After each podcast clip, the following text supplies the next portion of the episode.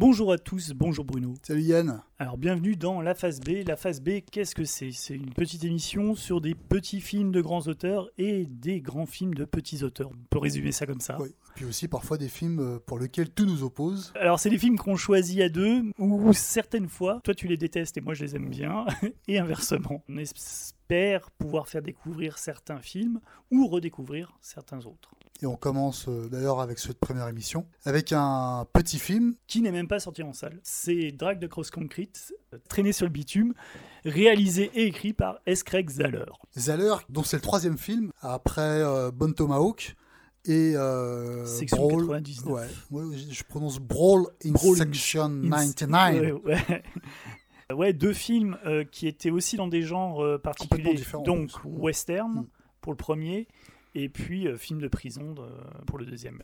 Traîner sur le bitume, est-ce qu'on parle de l'intrigue de, de- de ce film, de ce film policier Ouais, sans trop euh, s'attarder dessus parce que euh, en fait elle est un peu à, rallonge et on risquerait en plus de dévoiler euh, certains Voilà. plots du film quoi. Donc euh, Ouais, on va faire une partie Mm. sans spoiler Mm. et on va faire une partie avec spoiler. On va faire la première moitié sans spoiler. On vous conseille vraiment vivement de, de regarder le film parce que déjà c'est un, super un film. super film.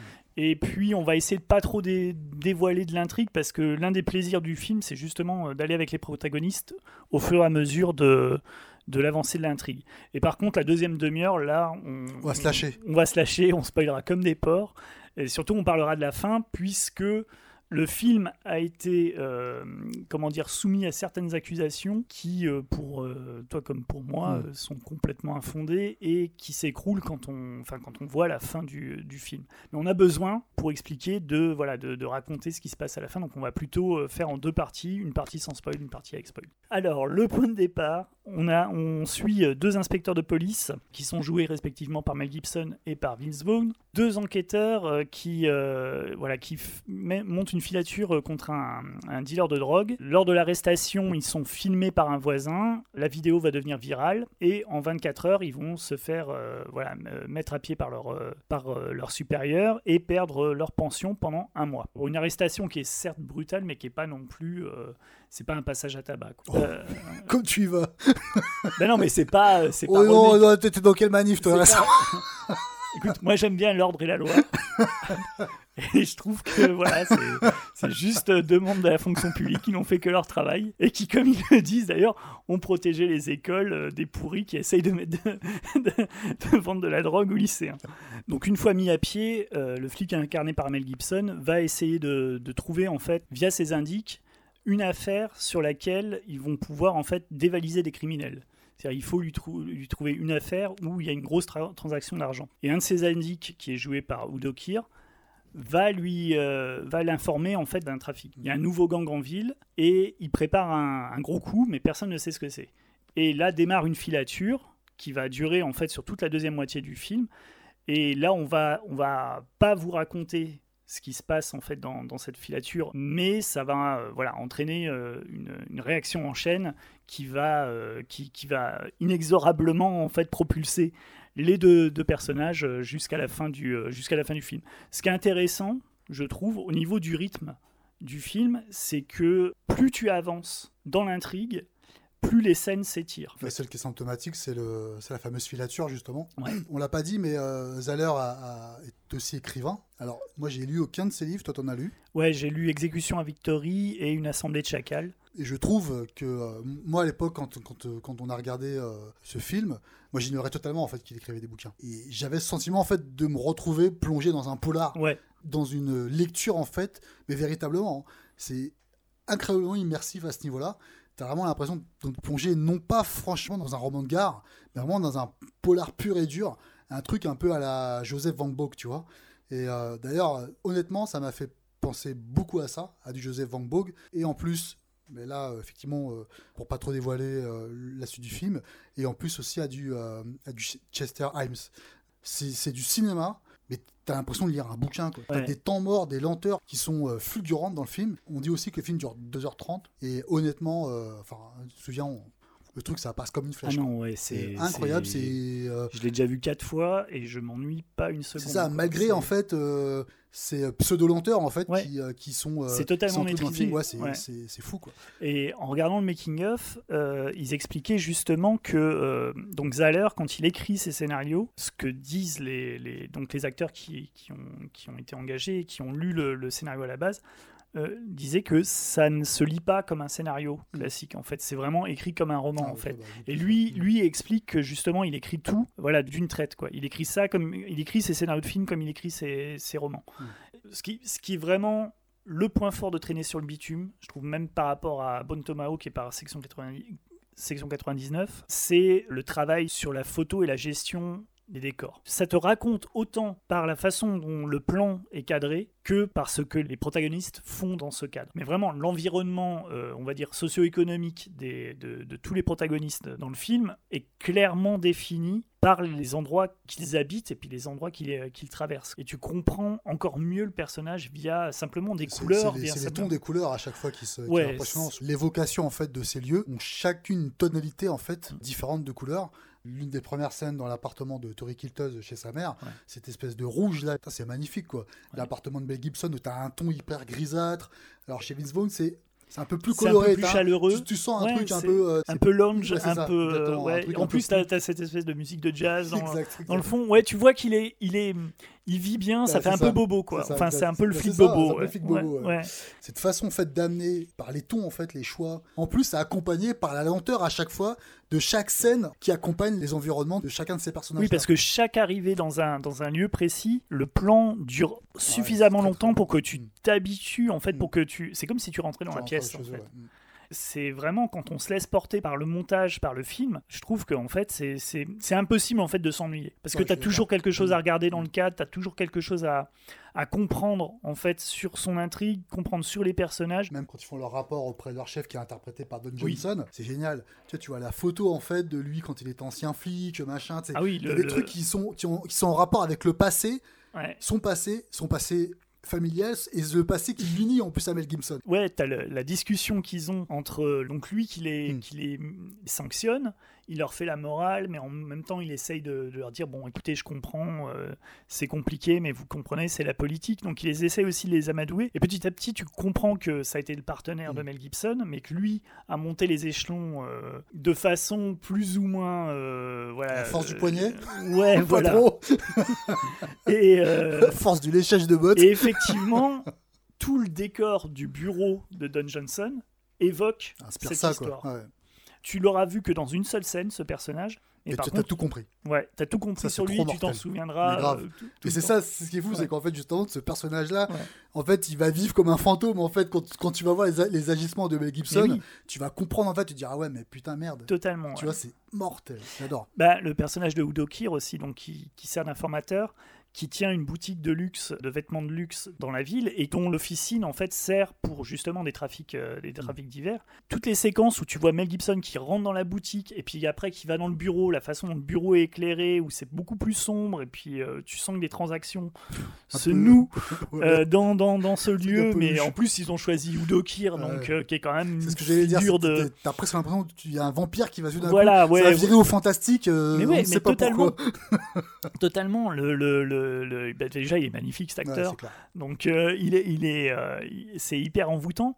Et euh, là, pareil, tu as toute une histoire qui se déroule entre lui et Mel Gibson, où tu apprends que Mel Gibson a failli boucler son fils, a failli le boucler pour quelque chose de très grave, mais en fait a passé l'éponge sur une partie pour pouvoir garder en fait euh, sous sa poigne et puis s'en servir au moment où il en avait besoin. Et là, il en a besoin. Mais il y a, il y a plein de séquences comme ça En où fait, je trouve je- que je crois tu- qu'en fait, tous les protagonistes principaux, du moins tous ceux qui vont avoir euh, l'importance majeure en fait dans la narration du film, en fait, ils ont euh, tous à leur niveau, ils se permettent de faire vivre le, le- le film sans aucune énigme à leur égard. Ouais. Et les seuls pour lesquels en fait, tu as justement une espèce de le point d'interrogation. très énigmatique, Ouais, c'est donc c'est la bande de, de truands qui de- sont effrayants. qui sont vraiment très méchants. Ouais. Et euh, et qui sont euh, habillés tout en noir, qui sont déshumanisés ouais, complètement. carrément. Il y a deux assassins qui font partie de ce, ce gang, qui sont habillés tout de noir, voilà, Masqués. gantés, masqués. Ils ont une cagoule, ils ont des lunettes qui masquent ben, leur regard, et il y a que la bouche en fait qui est apparente. En fait, ils ont l'air d'espèces de gros insectes. Il y a un côté très comic book Mm. aussi dans la présentation de Ah, ces personnages.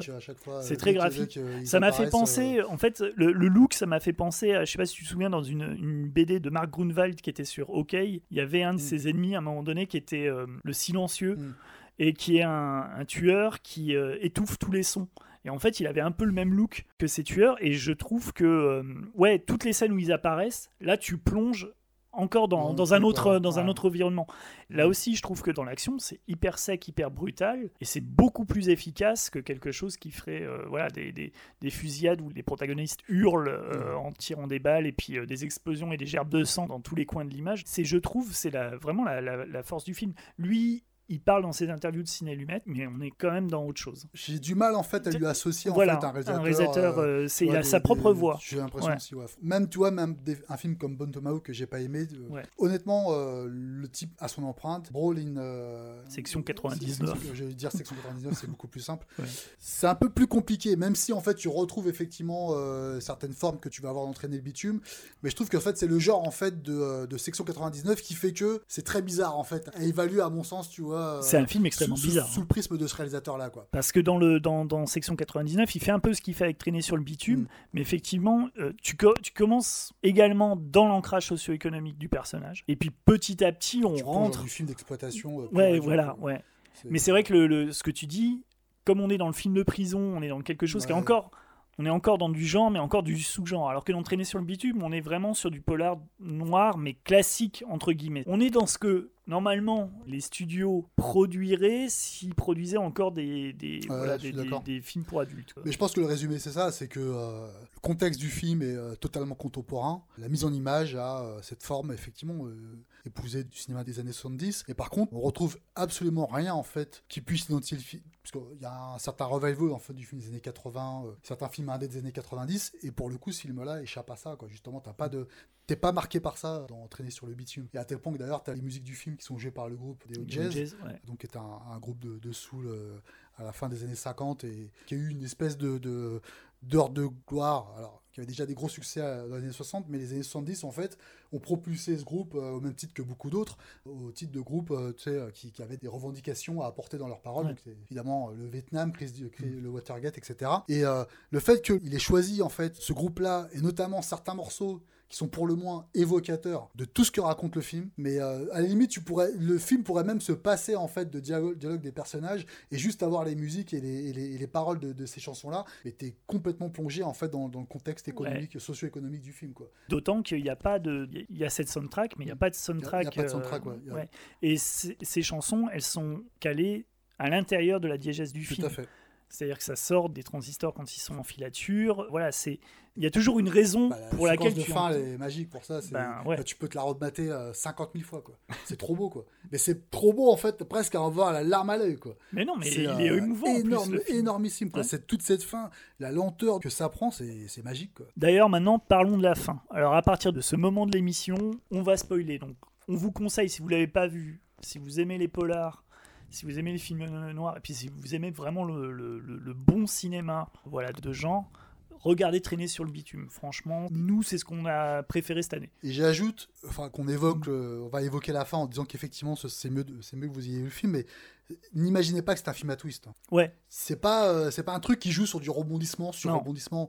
C'est absolument pas le sujet du film. Mais par contre, ça, euh, il y, a une- il y a un plaisir vraiment à, à se laisser porter dans l'intrigue et à, à, bah, voilà, avoir, euh, bah, c'est un film, quoi, merde. et avoir Un film qui peur. raconte un truc. Et voilà, et avoir peur avec les protagonistes au fur et à mesure où tu avances dans le film. Donc à partir de maintenant, on spoil. Et on va surtout parler de la fin parce que le film a été, grâce à nos amis gaillés de la justice sociale, cloué au pilori pour des questions alors de, on va dire tout net, hein, de racisme et euh, de... euh, et ce serait un film pro-Trump. Alors, ce qui m'a laissé quand même dubitatif quand j'ai vu le film. Nous, on avait mis nos casquettes pourtant. Ah bah, moi j'étais moi j'étais content j'avais bah, déjà sorti les drapeaux euh, on avait nos toges enfin, on avait on était prêt à On était enflammer prêts, des- quoi, putain, merde. on était prêt à enflammer des croix et là manque de bol le final le final donc est relié à un personnage qui est joué par Tori Kittles qui s'appelle Henry Jones et en fait c'est le premier personnage qu'on rencontre dans le film, ouais. dans le film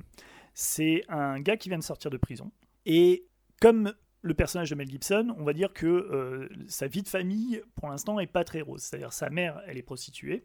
On voit que sa mère, elle, l'a eu assez jeune Mm. parce qu'ils n'ont pas un écart, d'âge très euh, important, très Mm. important.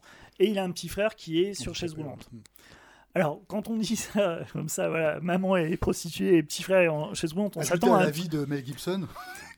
ouais, voilà, on s'attend vraiment. misérabiliste et Alors là, pareil, on, précise que ça, ça paraît quand même misérabiliste. Ouais. Dans le film, ça l'est pas Ça du l'est pas tout. du hein. tout. C'est présenté vraiment de façon factuelle, de façon à ce que, en fait, simplement à ce qu'on comprenne les agissements qui vont pousser en fait les, les protagonistes à agir comme ils le font pendant tout le film. Et la raison principale, que ce soit Mel Gibson ou que ce soit Tori Kittles, donc qui est aussi black, ils ont la même raison, c'est le fric. Et c'est Ah, pouvoir S'en sortir. s'en En sortir, fait, c'est pas tant le fric, subvenir aux besoins de leur famille. Leur famille. Ouais. C'est ça, parce que le, le Ouais. mot d'ordre, c'est de pouvoir, en fait, sortir leur famille de la merde. Ouais. Et à la fin, donc on se retrouve avec un, un flic et un truand et un paquet de lingots. Qui veulent la même chose. Et ils veulent la même chose. Et ils décident de faire équipe. Et ça marche pendant un temps. En fait, pour sauver leur vie respective, Mais ils décident de couper la, la- la part du butin presque en deux. en deux, ouais. Donc, et euh, ça allait marcher. Voilà. Sauf qu'il y a un moment dans, le, dans la voiture où Mel Gibson décide de tenir en joue Tori Kittles, alors que tout se passait très bien. Mm.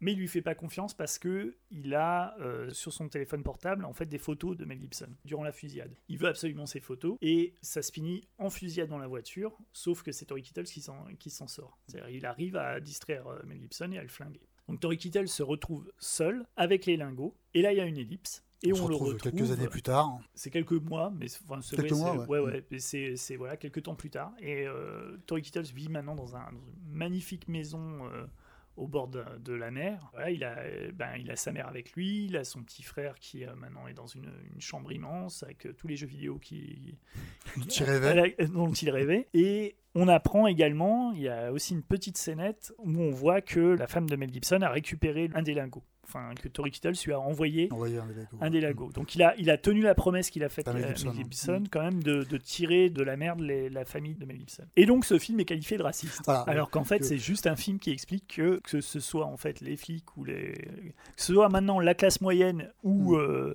la classe défavorisée, en fait tout le monde est dans la même Dans la merde et ouais. que on va sur une pente qui est de plus en plus glissante quoi. Est-ce que ce qui a pas troublé en fait, c'est qu'au final, le personnage d'Harry Kittles, on voit beaucoup au début du film, Ouais. et on voit beaucoup à la fin, Ouais. mais durant une heure, Il disparaît. On vit, ouais. on vit Ouais. en fait avec euh, le quotidien de Vince Vaughn et de Mel Gibson, Ouais. qui sont quand même ouvertement racistes. Quoi. Bah, Vince ça- Vaughn, Vince Vaughn, on sait pas trop. euh. Il a quand même des, des propos un peu. euh, ouais, C'est peut-être le plus borderline d'ailleurs. c'est le plus borderline, Parce qu'il mais, a des propos à un moment donné quand il est dans le bureau avec Don Johnson. ouais, mais il sort euh, avec. il il- parle des homos, machin et tout. Ils ont des, enfin, ils ont Oui, mais- réflexion très bizarre, quoi. Ouais, ouais, mais en plus on sait pas. En Il fait, sort avec une noire en plus. Ouais, ouais. Non, mais en, fait, il joue, curieux. il joue constamment avec. Oui, il est, très ambigu comme, comme flic. Ce que n'est pas trop Mel Gibson. Non, on Gibson est plus. euh, ouais, c'est un mec qui est gris en fait. Parce que lui a, a moins de réflexion. Ouais, il a moins- ouais, sur vrai, le- vrai. son- ses réflexions, elles portent plus sur euh, le fait que. euh, en Le gros, système tout- a changé. le en système, fait, euh, tout se barre en couille. voilà, tout se quoi. barre en couille. Ouais, et lui, en fait, il, il demeure en fait un des derniers remparts de justice dans sa ville. Lui, il pense qu'il est un des rares mecs moraux, en fait. Et que même ce qu'il fait, cette idée de braquer des dealers, en fait, c'est moral C'est pour lui. moral, ouais. Ouais. Mais pourquoi en fait tout à l'heure j'ai évoqué les, romans de Joseph Van Boek parce que Joseph Van C'était un peu ça quoi. Lui c'était un ancien flic qui s'est euh, qui s'est reconverti en fait comme euh, comme romancier et il a écrit euh, ses premiers romans. Alors la- les suites de ses romans étaient plus empreints d'humour. Mais ses premiers romans, comme euh, qui ont souvent d'ailleurs été adaptés au cinéma, comme euh, bah, les, les The New Centu- Centurions. Ouais, de, de, de, Fleischer ouais. Et Bande de flics de Robert Aldrich. Mhm. Bah, tout ça, tu vois, en fait, c'est des, quotidiens en fait assez déprimants des, des flics. Mhm. Et j'avais l'impression en fait de retrouver cette part en fait de cinéma-là, Mais c'est vrai d'entraîner sur le bitume. on n'arrivait pas à raccorder un réalisateur euh, à Escagzaler, mais c'est vrai qu'il y a un peu de Richard Fleischer. Ouais, en fait, c'est dans vrai. la- Ça donne un univers palpable Ouais, en fait. T'as vraiment l'impression d'être avec eux. ouais. et quand tu vois la façon dont le film porte en fait en héros euh, le personnage de Tori Kittles, c'est curieux quoi. Tu vois, je... En plus, ils jouent avec ça parce qu'à un moment donné, donc euh, Tori Kittles et Michael J. White, quand ils, ils assistent le gang de Thomas Kretschmann pour faire le, le braquage de la banque, c'est du blackface à l'envers. Donc en plus, ils jouent avec ça.